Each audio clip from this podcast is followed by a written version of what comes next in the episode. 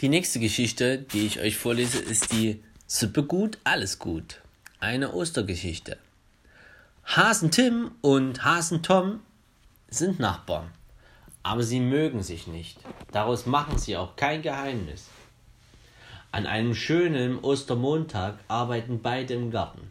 Hasen Tim düngt seine Möhren, Hasen Tom gießt seinen Kohl. Zwischendurch guckten beide über den Zaun.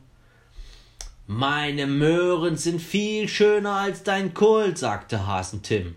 Unsinn, rufte Hasen Tom. Mein Kohl ist viel schöner als deine Möhren. Überhaupt schmeckt Suppe aus Möhren viel besser als Suppe aus Kohl, behauptete Hasen Tim. Quatsch! schreite Hasen Tom. Suppe aus Kohl schmeckt viel besser als Suppe aus Möhren. Da kam Hasen Tina vorbei und hörte diese beiden schon wieder anbrüllen.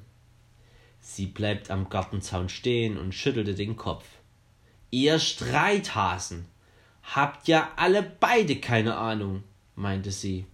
Am besten schmeckt Suppe mit Möhren und Kohl. Damit geht sie weiter. Hasen Tim und Hasen Tom gucken ihr ärgerlich nach. Dumme Trine, sagte Hasen Tim.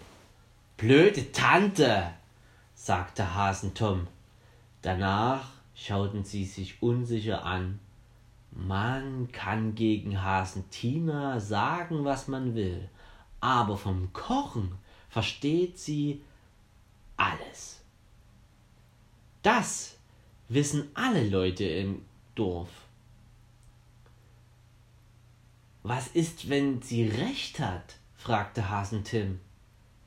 Nach einer Weile murmelte Hasen Tom, man müsste es vielleicht mal ausprobieren.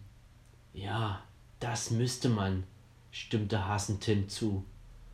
Von mir aus gleich heute Abend. Komm zu mir rüber in meine Küche, ich bring Kohlkopf mit.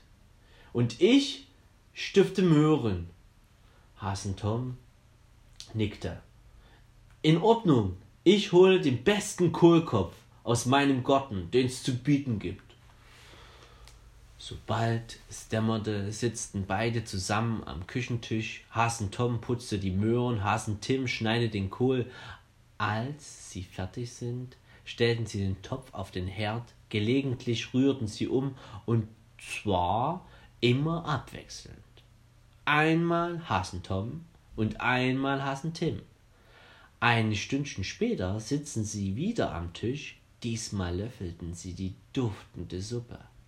Schmeckt gar nicht so schlecht, sagte Hasen Tim.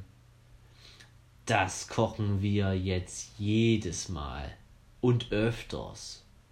Und Hasen Tina könnten wir ja mal einladen. Wir könnten sie wirklich einladen. Hasentina hätte so ein Vergnügen.